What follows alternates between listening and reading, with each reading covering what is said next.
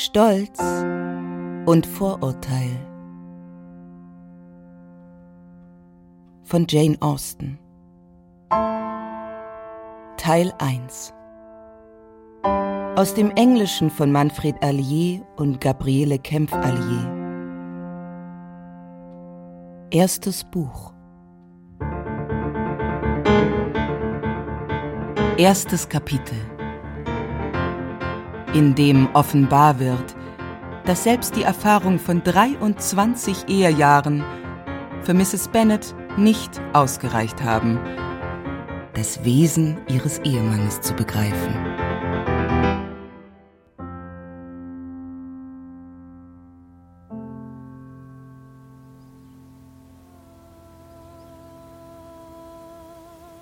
Wie Sie wissen, gilt es als eine allgemein anerkannte Tatsache, dass ein alleinstehender Mann im Besitz eines gewissen Vermögens auf der Suche nach einer Frau sein muss. So wenig man über die Gefühle oder Ansichten eines solchen Mannes auch wissen mag. Wenn er sich neu in einer Gegend niederlässt, so beherrscht diese Tatsache doch das Denken und Trachten der benachbarten Familien dergestalt, dass es als ausgemacht gilt, dass er von Rechts wegen der einen oder anderen ihrer Töchter zufallen soll. Unsere Mutter ist hierfür das beste Beispiel. Ganz im Gegensatz zu unserem Vater. Mein lieber Mr. Bennet, hast du gehört, dass Netherfield Park endlich vermietet ist? Das habe ich nicht. Aber so ist es. Eben war Mrs. Long hier und sie hat mir alles darüber erzählt. Ja, willst du denn nicht wissen, wer der neue Mieter ist? Du hast dir in den Kopf gesetzt, es mir zu erzählen, und ich habe nichts dagegen, es mir anzuhören. Mrs. Long sagt, Netherfield ist vermietet an einen jungen Mann aus dem Norden von England mit einem beträchtlichen Vermögen. Und wie heißt er? Bingley. Verheiratet oder nicht? Oh, unverheiratet. Das ist es ja. Ein lediger Mann von großem Vermögen, vier oder fünftausend im Jahr. Was für ein Glücksfall für unsere Mädchen. Was haben die damit zu tun? Also wie kannst du nur so schwerfällig sein? Es liegt doch auf der Hand. Natürlich stelle ich mir vor, dass er eine von ihnen heiratet. Deswegen zieht er her. Nein, natürlich nicht deswegen. Was redest du für einen Unsinn? Aber es ist doch sehr gut denkbar, dass er sich in eine von ihnen verliebt. Und deshalb musst du ihm einen Besuch abstatten, sobald er hier eintrifft. Dazu sehe ich keine Notwendigkeit. Du und die Mädchen, ihr könnt gehen. Oder du kannst die alleine schicken, was vielleicht sogar noch besser ist. Denn da du selbst so hübsch wie jede einzelne von ihnen bist, wirst du womöglich Mr. Bingley noch am besten von allen gefallen. Du schmeichelst mir. Ich mag einmal eine Schönheit gewesen sein, aber heute mache ich nicht mehr viel her. Wenn eine Frau fünf erwachsene Töchter hat, sollte sie von ihrer eigenen Schönheit nicht mehr reden. Meistens gibt es in einem solchen Fall auch keine Schönheit mehr, von der man reden könnte. Trotzdem, du musst Mr. Bingley besuchen, sobald er eingezogen ist. Du machst dir zu viele Gedanken. Ich bin sicher, Mr. Bingley wird hoch erfreut sein, euch zu sehen.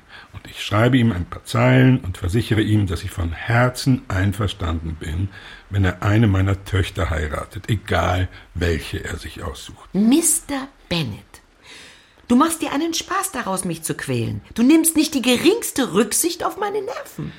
Ich hege die größte Achtung vor deinen Nerven. Sie und ich, wir sind alte Freunde. Seit über 20 Jahren höre ich dich nun über sie klagen. Du hast überhaupt keinen Begriff davon, wie ich leide. Aber ich will hoffen, dass du es auch diesmal überstehst und noch erleben darfst, wie viele weitere junge Männer mit 4000 im Jahr in unsere Gegend ziehen. Selbst wenn 20 kämen, wäre es uns keine Hilfe, weil du sie ja nicht besuchst. Verlasse dich darauf, meine Liebe. Sobald 20 beisammen sind, besuche ich sie alle.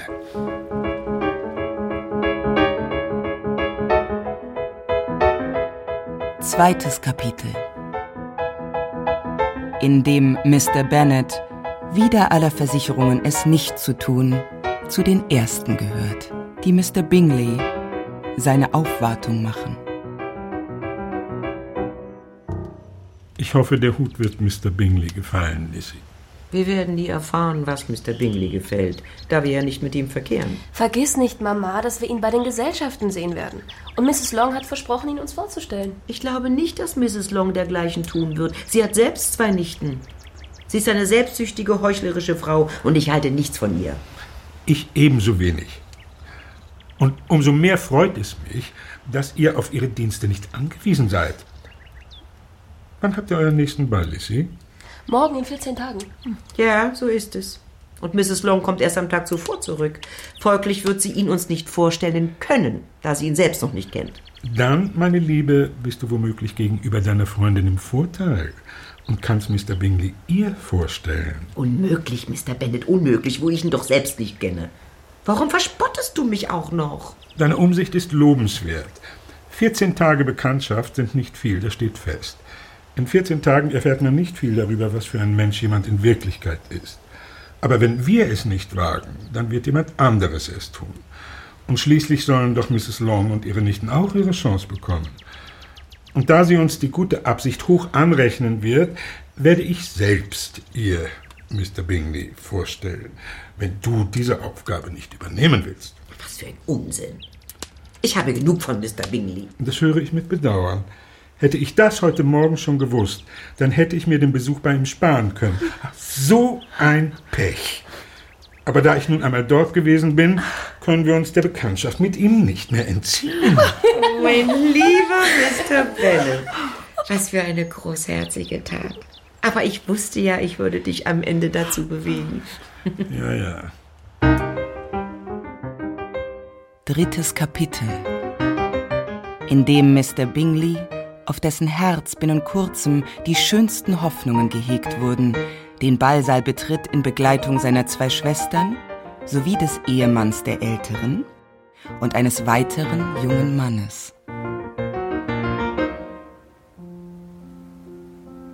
Oh, Mr. Bingley sah gut aus. Ganz Gentleman.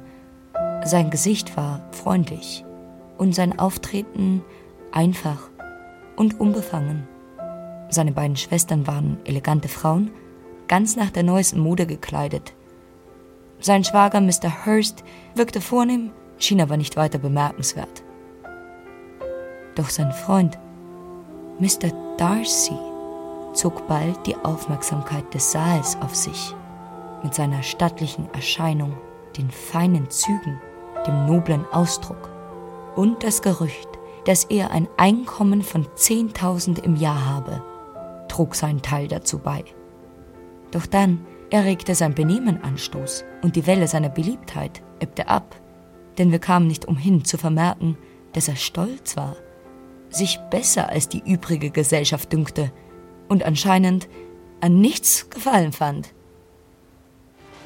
Komm, Darcy, du musst tanzen.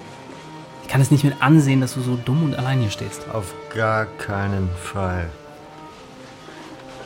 Du weißt, wie ich das Tanzen verabscheue. Wenn es nicht gerade eine Partnerin ist, die ich sehr gut kenne. Bei einer Gesellschaft wie der diesen wäre es mir unerträglich. Und deine Schwestern sind vergeben und es gibt eine andere Frau im Raum, mit der zu tanzen keine Strafe für mich wäre. Um nichts in der Welt möchte ich so wählerisch sein wie du. Bei meiner Ehre, mein Lebtag habe ich noch nicht so viele reizende Mädchen kennengelernt wie am heutigen Abend.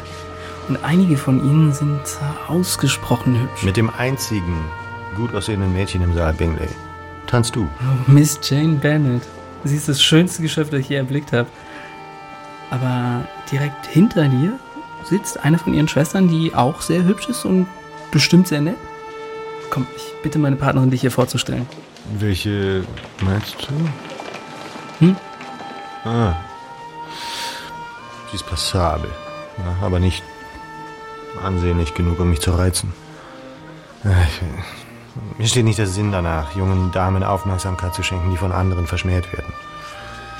Gehst jetzt besser zu deiner Partnerin zurück und freust dich an ihrem Lächeln, denn mit mir vergeudest du nur deine Zeit. Mr. Darcy schlenderte davon und Elizabeth blieb sitzen und hegte ihm gegenüber alles andere als freundschaftliche Gefühle. Im Großen und Ganzen aber war der Abend für unsere Familie ein Erfolg. Und wir kehrten guter Dinge nach Longbourn zurück. in das Dorf, in dem wir lebten und dessen vornehmste Bewohner wir waren. Ach, mein lieber Mr. Bennet. Wir haben einen bezaubernden Abend verbracht. Einen wirklich schönen Ball. Ich wünsche, du wärest dabei gewesen. Jane hat so viel Bewunderung geerntet, das kann man sich gar nicht vorstellen. Alle haben ihr Komplimente gemacht, wie gut sie aussah. Und Mr. Bingley sagte, sie sei eine Schönheit und hat zweimal mit ihr getanzt. Ja. Stell dir das nur vor. Und sie war die einzige im Saal, die er ein zweites Mal gebeten hat. Zuerst forderte er Miss Lucas auf. Es war eine Qual für mich zu sehen, wie er sich an sie wandte, aber sie beeindruckte ihn nicht. Sie beeindruckt niemanden, das weiß man. Aber Jane schien ihm sehr zu gefallen, als sie vorübertanzte. Also erkundigte er sich nach ihr und wurde ihr vorgestellt und bat sie um die beiden nächsten Tänze. Ja, Dann tanzte die beiden Dritten mit Miss King und die beiden Vierten mit Marielle Lucas und die beiden Fünften wiederum mit Jane und die beiden Sechsten mit Lizzie. wenn er auch nur einen Funken Mitleid mit mir hätte, hätte er nicht halb so viel getanzt. Erzähle mir um Himmels Willen nichts von seinen Partnerinnen. Hätte er sich doch nur beim ersten Tanz den Knöchel verstaucht.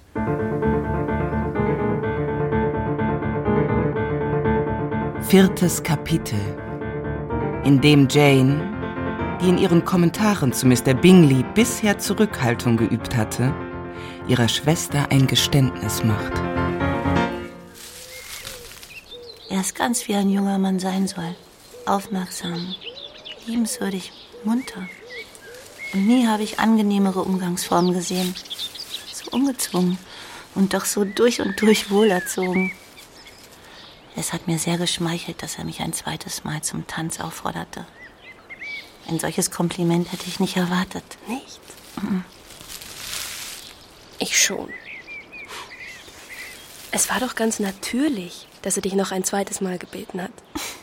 Es kann ihm ja nicht entgangen sein, dass du ungefähr fünfmal hübscher warst als alle anderen Frauen im Saal. Das hat nichts mit Galanterie zu tun.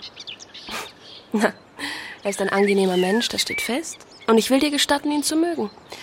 Du hast schon viel Dümmere gemocht. Missy, Doch. Du bist viel zu schnell bereit, die Menschen zu mögen. Du siehst nie ihre Fehler, Jane. Die ganze Welt kommt dir freundlich und gut vor. Noch nie habe ich dich schlecht von einem anderen reden gehört. ich möchte nicht vorschnell über jemanden urteilen. Aber ich sage immer, was ich denke. Und das weiß ich. Und genau deswegen wundere ich mich. Da magst du die Schwestern von Mr. Bingley wohl auch nicht, wahr? Deren Betragen kann sich ja mit dem Seinen nicht messen. Mit Sicherheit nicht. Nicht auf den ersten Blick. Aber es sind sehr angenehme Frauen, wenn man erst einmal ins Gespräch kommt. Miss Bingley soll hier wohnen und ihrem Bruder den Haushalt führen. Und es würde mich sehr wundern, wenn wir nicht eine äußerst charmante Nachbarin in ihr fänden. Fünftes Kapitel über die Notwendigkeit, dass die freundschaftlich verbundenen Damen der Familie Lucas und Bennet sich nach einem Ball zum Plausch in Longbourn treffen. Für dich hat der Abend ja gut angefangen, Charlotte. Du warst Mr. Bingleys erste Wahl. Ja, schon. Aber anscheinend gefiel seine zweite ihm besser. Mr. Robinson hatte sich erkundigt, wie ihm der Ball in Meryton gefalle und welches der anwesenden Mädchen er für das Schönste halte. Oh, antwortete er sogleich, die älteste Miss Bennet. Da komme keine andere in Betracht. Was du nicht sagst. Na, das war ja ziemlich eindeutig. Mr. Darcy hört mir nicht ganz so gern zu wie seinem Freund, nicht wahr? Arme Lizzie. Gerade einmal passabel. Ich bitte dich, rede Elizabeth nicht ein, dass diese Unhöflichkeit dir etwas ausmachen muss.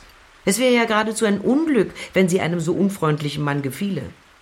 Mrs. Long erzählte mir gestern Abend, er habe eine halbe Stunde praktisch neben ihr gesessen und nicht ein einziges Mal den Mund aufgemacht. Bist du dir da ganz sicher, Mama? Das muss ein Irrtum sein. Ich habe nämlich deutlich gesehen, wie Mr. Darcy mit ihr sprach. Ja, aber nur weil sie ihn schließlich gefragt hat, wie ihm Netherfield gefällt. Und da konnte er gar nicht anders und musste ihr antworten. Aber sie sagt, er sei sehr ärgerlich gewesen, weil sie ihn angesprochen hatte. Ich weiß von Miss Bingley, dass er nie viel spricht. Außer mit Leuten, die er gut kennt. Dass er nicht mit Mrs. Long gesprochen hat, würde mich nicht stören, aber ich wünschte, er hätte mit Lizzie getanzt. Also ich an deiner Stelle, Elisabeth, würde nicht mit ihm tanzen, wenn er dich ein andermal auffordert. Äh, Ich glaube, Mama, ich kann dir guten Gewissens versprechen, dass ich nie mit ihm tanzen werde. Sein Stolz kränkt mich nicht so sehr, wie es Stolz sonst tut, weil es in diesem Falle ja einen Grund dafür gibt. Es ist doch nicht verwunderlich, dass ein so vornehmer junger Mann, in Familie, Vermögen, in allem begünstigt, viel von sich hält. Ja, ich möchte fast sagen, er hat ein Recht, stolz zu sein. Hm, zugegeben. Und ich hätte ihm wohl seinen Stolz gern vergeben, hätte er meinen nicht gekränkt.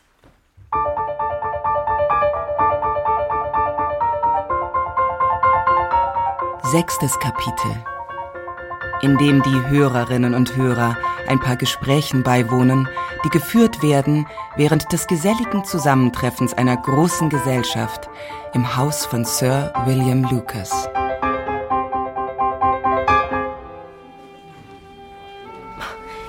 Jane ist im Begriff, sich über beide Ohren in ihn zu verlieben. Allerdings wird die Welt im Allgemeinen es wohl kaum bemerken, denn Jane vereint mit der Tiefe ihrer Gefühle eine Gelassenheit und stille Heiterkeit des Temperaments, die sie vor dem Argwohn der Vorwitzigen beschützen. Es mag angenehm sein, sich in einem solchen Falle der Öffentlichkeit zu entziehen. Aber wenn eine Frau ihre Zuneigung mit dem gleichen Geschick auch vor dem Gegenstand dieser Zuneigung verbirgt, verspielt sie vielleicht die Chance, ihn für sich zu gewinnen. Und dann ist die Überzeugung, dass alle anderen ebenso im Dunkeln tappen, kein großer Trost. Es steckt so viel Dankbarkeit und Eitelkeit in fast jeder Liebesgeschichte. Da ist es nicht ratsam, auch nur eine davon sich selbst zu überlassen. Der Anfang fällt keinem von uns schwer. Eine kleine Schwärmerei ist ja nur natürlich, aber nur die wenigsten von uns haben den Mut, sich wirklich zu verlieben, wenn uns niemand dazu ermuntert. In neun von zehn Fällen ist es besser, wenn eine Frau mehr Zuneigung zeigt, als sie empfindet. Bingley mag deine Schwester, das steht fest. Aber vielleicht wird er nie mehr als das für sie empfinden, wenn sie ihm nicht einen kleinen Anstoß gibt. Aber sie stößt ihn an, so gut wie ihre Natur ihr erlaubt. Wenn ich sehen kann, wie viel er ihr bedeutet, dann müsste er doch ein Einfallspinsel sein, wenn er es selbst nicht bemerken würde. Sie sehen sich zwar recht häufig, aber sie sind nie über längere Zeit zusammen. Und sie begegnen sich immer nur in großen Gesellschaften. Deshalb sollte Jane das Beste aus jeder halben Stunde machen, in der sie seine Aufmerksamkeit erringen kann. Wenn sie ihn erst einmal an der Angel hat, kann sie sich in Ruhe in ihn verlieben, so viel sie will. Das ist gewiss ein guter Plan, wenn es um nichts anderes geht, als darum, vorteilhaft zu heiraten. Aber das sind nicht die Gefühle, die Jane bewegen. Sie geht nicht planvoll vor. Bisher kann sie sich ja nicht einmal der Empfindungen sicher sein, die sie für ihn hegt, auch nicht, wie vernünftig solche Gefühle sind. Sie kennt ihn erst seit 14 Tagen. Ich wünsche Jane von ganzem Herzen Erfolg. Und wenn sie ihn morgen heiratete, dann wären ihre Aussichten auf Glück nicht anders, als wenn sie seinen Charakter noch ein ganzes Jahr lang erforschte. Glück in der Ehe ist eine reine Frage des Zufalls. So gut sich beide Beteiligten auch kennen, so ähnlich sie sich am Anfang sein mögen, es bessert ihre Aussichten auf Glück nicht im mindesten. Sie bringen es immer fertig, sich später genügend unähnlich zu werden und haben dann noch genug Ärger. Und es ist besser, man weiß so wenig wie möglich über die Schattenseiten des Menschen, mit dem man sein Leben verbringen soll. Du bringst mich zum Lachen, Charlotte. Aber es ist nicht vernünftig. Du weißt, dass es nicht vernünftig ist und dass du dich nie selbst daran halten würdest.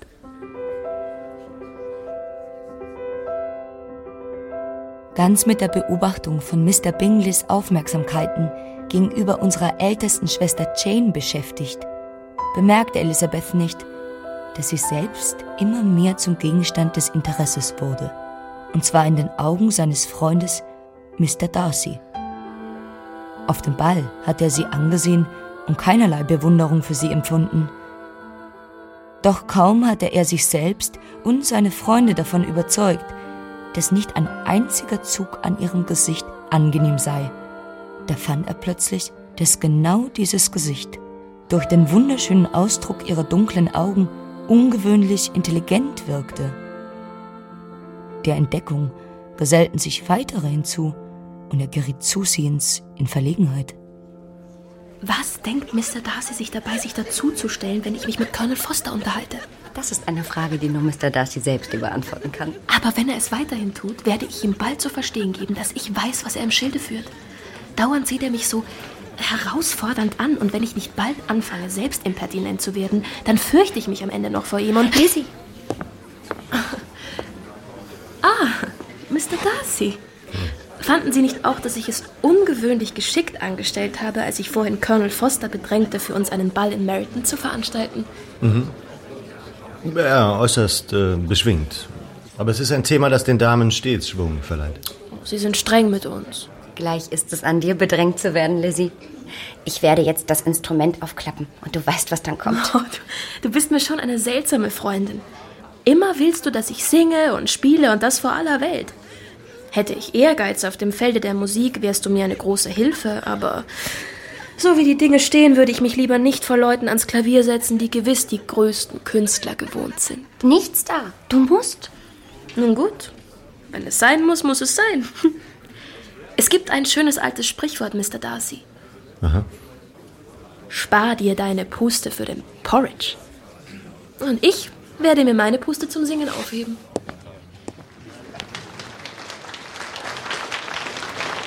Mr. Darcy, ich glaube, ich errate den Gegenstand Ihrer Gedanken.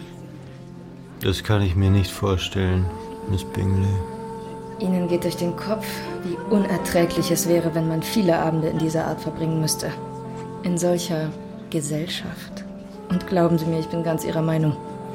Die Geistlosigkeit und noch dazu der Lärm, wie bedeutungslos all diese Leute sind und trotzdem ihre Wichtigtuerei. Hm. Ihre Vermutung ist vollkommen falsch, das versichere ich Ihnen. Ich habe äh, darüber nachgedacht, was für eine Freude doch ein hübsches Augenpaar im Antlitz einer schönen Frau ist.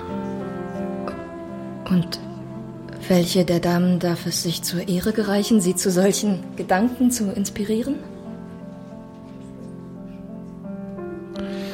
Miss Elizabeth Bennet. Miss. Miss Elizabeth Bennet. Das staune ich allerdings. Wann darf ich Ihnen Glück wünschen? Die Fantasie einer Frau ist von größter Schnelligkeit. Binnen eines Augenblicks schließt sie von Bewunderung auf Liebe und von Liebe auf Ehe. Nun, wenn Sie mir so ernsthaft darauf antworten, dann betrachte ich die Sache als abgemacht. Sie bekommen eine wirklich bezaubernde Schwiegermutter. Siebtes Kapitel, in dem Jane eine Einladung erhält für einen Besuch auf Netherfield und Mrs. Bennet einem glücklichen Einfall sei Dank die Gunst der Stunde zu nutzen gedenkt.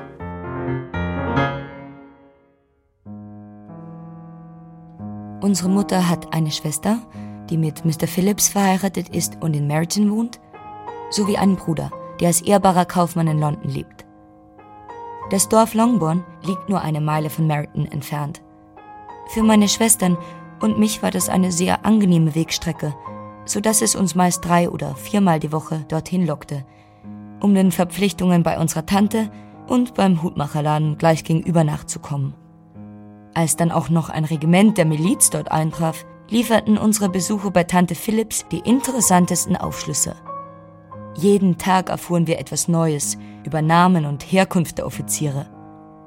Und meine beiden jüngeren Schwestern sprachen von überhaupt nichts anderem mehr. Stell dir vor, ein eleganter junger Colonel mit fünf oder sechstausend im Jahr. Lydia, Kitty, wenn ich euch so reden höre, dann denke ich mir, ihr zwei gehört zu den albernsten Gänsen im ganzen Land. Den Verdacht hege ich schon lange, aber jetzt habe ich den Beweis. Also ich muss sagen, das wundert mich, dass du deine eigenen Kinder für albern erklärst. So etwas kann man über anderer Leute Kinder sagen, aber doch nicht über die eigenen. Wenn meine Kinder alberne Gänse sind, dann will ich hoffen, dass ich in der Lage bin, das zu erkennen. Miss Bennet? Ein Brief aus Netherfield. Oh. Der Bote wartet auf Antwort. Und? Jane. Von wem ist er? Um was geht es? Was schreibt er? Spann uns nicht auf die Folter, Kind. Erzähl uns schnell. Er ist von Mr. Bingleys Schwester. Meine liebe Freundin, Wenn Sie nicht Mitleid haben und heute mit Luisa und mir denieren, laufen wir Gefahr, einander für den Rest unseres Lebens zu hassen. Denn wenn zwei Frauen einen ganzen Tag lang zusammengesperrt sind, geht es nicht ohne Streit ab. Kommen Sie, sobald Sie diese Nachricht erhalten. Mein Bruder und die Herren essen mit den Offizieren. Stets die Ihre Caroline Bingley. Jane, mit den Offizieren. Wieso hat uns die Tante davon nichts erzählt? Essen auswärts, das ist unglücklich. Kann ich die Kutsche nehmen? Nein, meine Liebe. Du solltest reiten. Es sieht nach Regen aus. Und dann müssen sie dich die Nacht über dort behalten. Das wäre ein schöner Plan, wenn nicht zu erwarten wäre, dass Sie sie nach Hause fahren. Oh, die Herren werden mit Mr. Bingleys Kutsche nach Meryton gefahren sein. Und die Hursts haben für ihre Kutsche keine Pferde. Jane sah sich also gezwungen zu reiten. Mutter begleitete sie an die Tür mit den fröhlichsten Prophezeiungen schlechten Wetters. Ihre Hoffnungen erfüllten sich und am nächsten Morgen zeigte sich das ganze Maß des Erfolgs dieser List. Das Frühstück war kaum vorüber, da brachte ein Diener aus Netherfield die folgende Nachricht für Elizabeth. Meine liebste Lizzie, heute Morgen geht es mir gar nicht gut, was sicher daran liegt, dass ich gestern bis auf die Haut nass geworden bin. Meine beiden Freundinnen wollen kein Wort von einer Rückkehr nach Hause hören, bevor es mir nicht wieder besser geht. Sie bestehen auch darauf, dass Dr. Jones nach mir sieht. Macht euch also keine Sorgen, wenn euch zu Ohren kommt, dass er bei mir gewesen ist. Aber abgesehen von Kopf- und Halsschmerzen geht es mir nicht weiter schlecht. Deine Jane. Meine Liebe, wenn deine Tochter ernsthaft krank werden sollte, wenn sie stirbt, dann wird es ein schöner Trost sein, zu wissen, dass es geschah, um Mr. Bingley zu erobern. Und auf deine Anordnung. Oh, ich mache mir keine Sorgen, dass sie sterben könnte. Man stirbt nicht an einer kleinen Erkältung. Elizabeth, die sich wirklich Sorgen machte, war entschlossen, nach Jane zu sehen, auch ohne Kutsche. Und da sie keine große Reiterin war, blieb ein Fußmarsch als einzige Alternative. Dort angekommen, ließ man sie ins Frühstückszimmer ein, und auf die Frage nach unserer Schwester bekam sie keine allzu erfreuliche Antwort. Denn Jane hatte hohes Fieber, und Elizabeth war froh, dass man sie gleich zu ihr führte.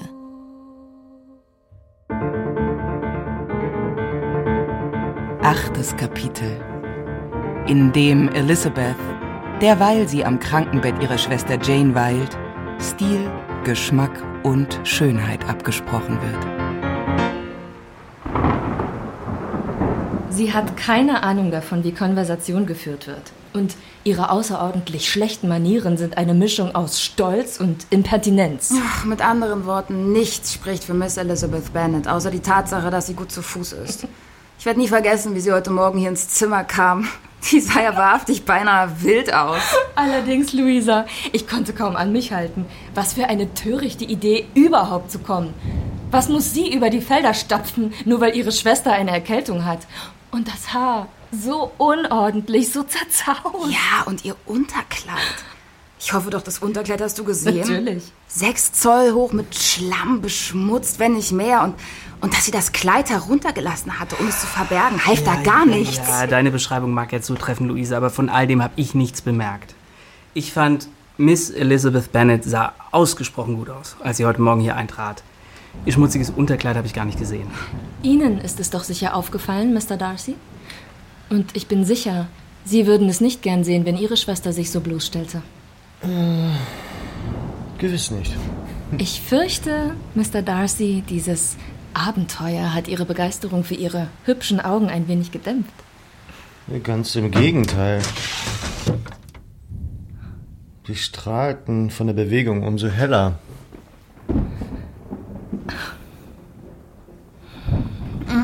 Ich habe Miss Jane Bennet ja wirklich sehr gern. Sie ist ein süßes Mädel und ich, ich wünsche ihr vom Herzen, dass sie eine gute Partie macht. Aber mit einem solchen Vater und einer solchen Mutter, mit so einer Verwandtschaft, ich fürchte, da hat sie keine Chance. Es macht sie kein Quäntchen weniger liebenswert. Aber ihre Aussichten auf eine Ehe mit Männern äh, von einem gewissen Stande. Es schmälert es schon. Als die Uhr drei schlug, fand Elizabeth, dass es Zeit war zu gehen. Miss Bingley bot ihr die Kutsche an. Doch Jane geriet darüber in solche Aufregung, dass Elizabeth sie wieder verlassen wollte, dass Miss Bingley nichts anderes übrig blieb, als das Angebot der Kutschfahrt in eine Einladung umzuwandeln, einstweilen in Netherfield zu bleiben.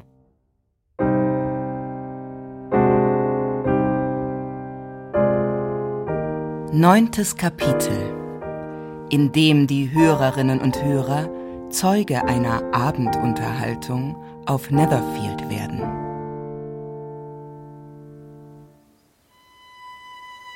Am darauffolgenden Abend, als sich die Damen nach dem Dinner zurückzogen, lief Elizabeth hinauf zu Jane, vergewisserte sich, dass sie warm genug angezogen war und geleitete sie dann in den Salon, wo sie unter Freudenbekundungen willkommen geheißen wurde. Bingley war überglücklich.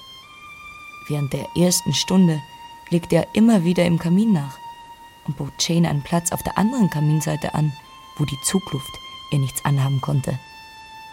Danach setzte er sich zu ihr und wechselte kaum ein Wort mit jemand anderem. Elizabeth, die sich in der gegenüberliegenden Ecke Beschäftigung suchte, sah all das mit großer Freude. Darcy griff nach einem Buch. Miss Bingley tat es ihm gleich.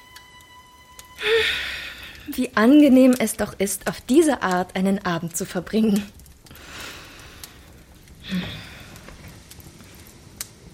Miss Elizabeth Bennet, lassen Sie sich von mir überreden, meinem Beispiel zu folgen und promenieren Sie ein wenig mit mir durch das Zimmer. Ich versichere Ihnen, es ist äußerst erfrischend, wenn man so lange stillgesessen hat. Ja, warum nicht? Mr. Darcy, wollen Sie sich uns nicht anschließen? Äh, ich kann mir nur zwei Anlässe vorstellen, weshalb Sie gemeinsam im Zimmer auf und ab spazieren. Und in beiden Fällen würde es nur schaden, wenn ich mich Ihnen zugeselle. Wie meinen Sie das? Miss Elizabeth Bennet, verstehen Sie Mr. Darcy? Überhaupt nicht.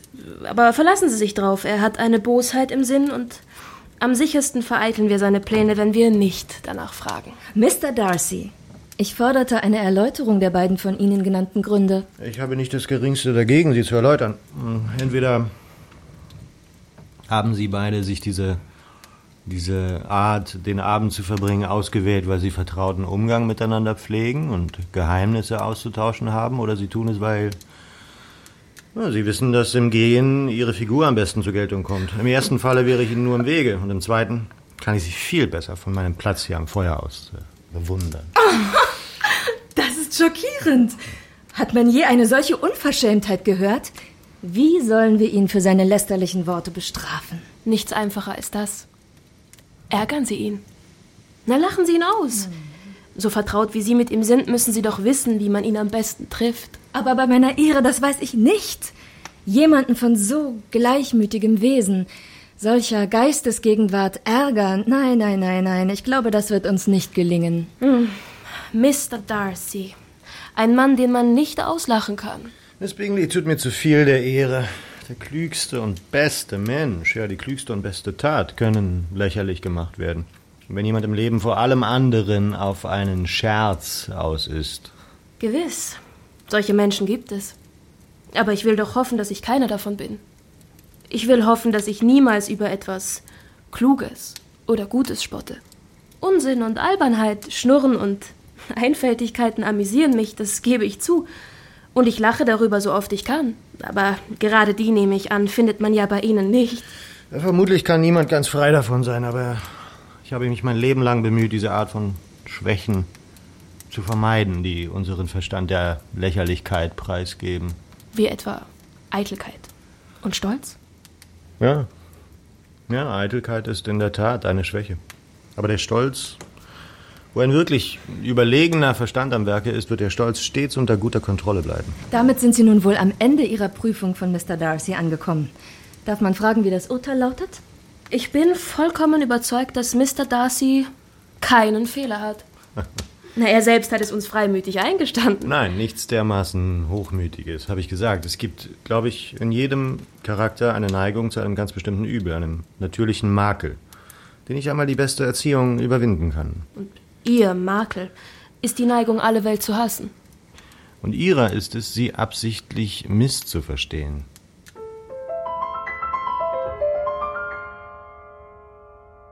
Zehntes Kapitel, in dem Elizabeth und Jane ihrer Mutter allen Anlass geben, sie zu tadeln.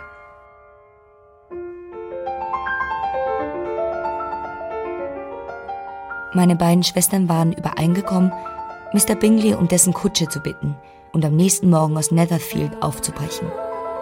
Der Hausherr vernahm mit echtem Kummer, dass die beiden ihn schon so bald verlassen wollten und versuchte mehrfach, Jane davon zu überzeugen, dass die Unternehmung gefährlich sei, dass sie sich zuvor noch besser erholen müsse. Doch Jane ließ sich nicht umstimmen. Mr. Darcy war die Nachricht willkommen. Elizabeth war lang genug in Netherfield gewesen. Er fand sie anziehender, als ihm lieb war. Und Miss Bingley war unhöflich zu ihr und setzte ihm noch mehr zu als ohnehin. Er beschloss, peinlich darauf zu achten, dass ihm kein Wort der Anerkennung mehr entfuhr. Nichts, was in ihr die Hoffnung wecken mochte, sie könne ein Schlüssel zu seinem Glück sein.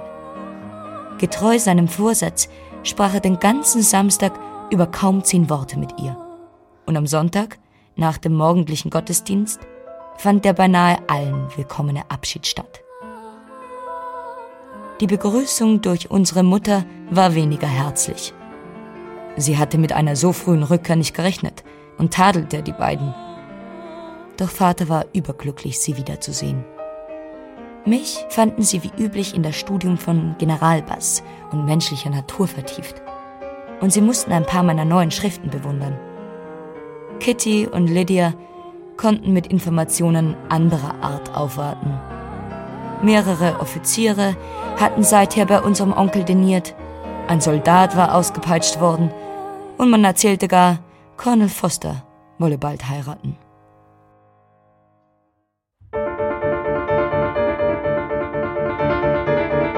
Elftes Kapitel in dem Mr. Bennet ein Ölzweig in Form eines Briefes gereicht wird, dessen Komposition ohne Tadel zu sein scheint. Ich hoffe, meine Liebe, du hast für heute ein gutes Dinner vorbereitet. Denn ich habe Grund zu der Annahme, dass sich unser Familienkreis erweitern wird. Von wem sprichst du? Ich spreche von einem Gentleman, und zwar einem Fremden. Ein Gentleman und ein Fremder. Bestimmt ist es Mr. Bingley. Jane, du Heimlichtuerin, kein Wort hast du davon gesagt. Es ist nicht Mr. Bingley. Es ist ein Mann, den ich in meinem ganzen Leben noch nicht gesehen habe. Vor etwa einem Monat bekam ich diesen Brief hier und vor etwa 14 Tagen habe ich ihn beantwortet. Denn da es sich um eine delikate Angelegenheit handelt, dachte ich, man sollte ihn nicht zu lange liegen lassen. Er ist von meinem Verwandten, Mr. Collins, der euch, wenn ich tot bin, aus dem Haus werfen kann, sobald es ihm beliebt. Oh, das kann ich nicht mit anhören. Sprich mir nicht von diesem schrecklichen Menschen. Ich finde es eine himmelschreiende Schande, dass dein Besitz deinen eigenen Kindern vorenthalten wird. Und ich an deiner Stelle hätte schon längst etwas deswegen unternommen. Ja, es ist mit Sicherheit eine große Ungerechtigkeit und nichts kann Mr. Collins von der Schuld reinwaschen, die er durch das Erbe von Longbourn auf sich lädt. Aber wenn du dir anhörst, was er schreibt, werden seine Worte dich vielleicht ein wenig besänftigen.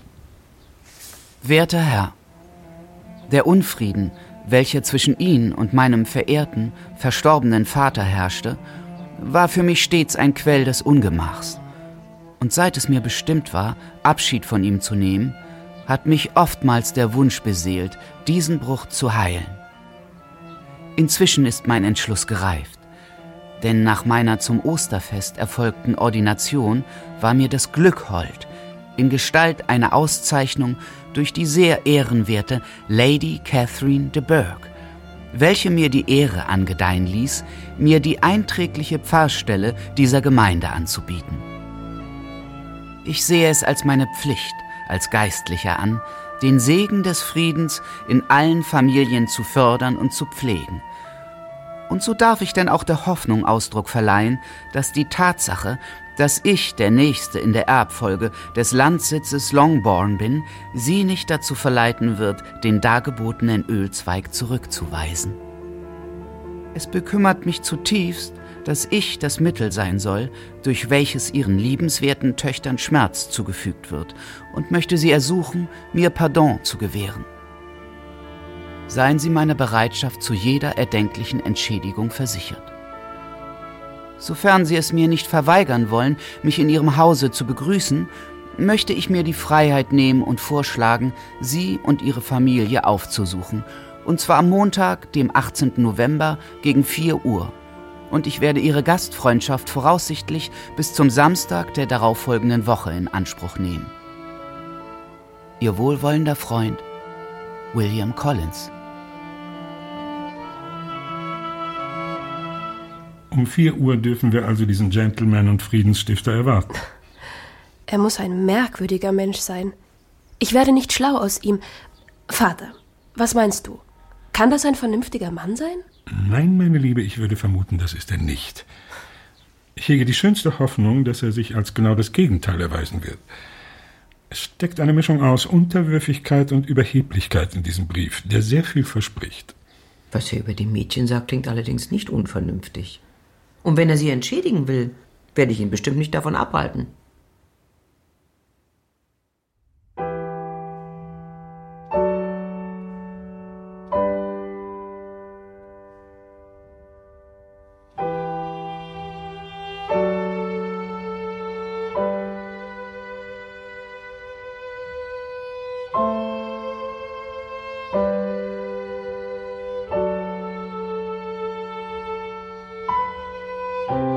Stolz und Vorurteil. Von Jane Austen. Teil 1 Aus dem Englischen von Manfred Allier und Gabriele Kempf-Allier. Erstes Buch.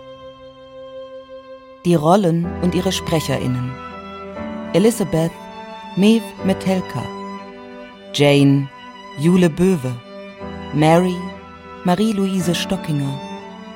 Mrs. Bennet Dagmar Manzel, Mr. Bennett, Josef Ostendorf, Mr. Darcy, Alexander Fehling, Mr. Collins, Marek Harloff, Charlotte, Laura Balzer, Miss Bingley, Claudia Graue, Mr. Bingley, Sebastian Urzundowski, Lydia, Hannah Plass, Mrs. Hurst, Lynn Reusse, Dina, Kai Green und als Miss Austin Enne Schwarz.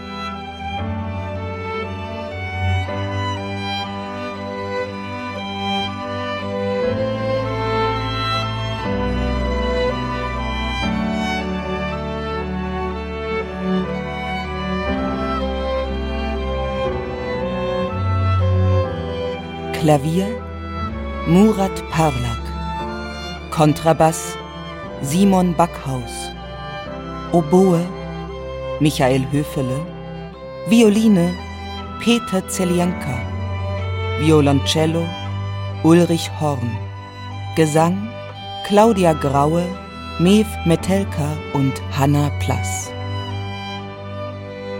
Musikproduktion Philipp Knob, Lisa Harnest und Lutz Keller. Regieassistenz Melina von Gagern. Ton und Technik der Gesamtproduktion Jean Chimchak. Komposition Murat Parlak. Hörspielbearbeitung und Regie Kai Green. Produktion Hessischer Rundfunk mit Deutschlandfunk Kultur und der Hörverlag 2022.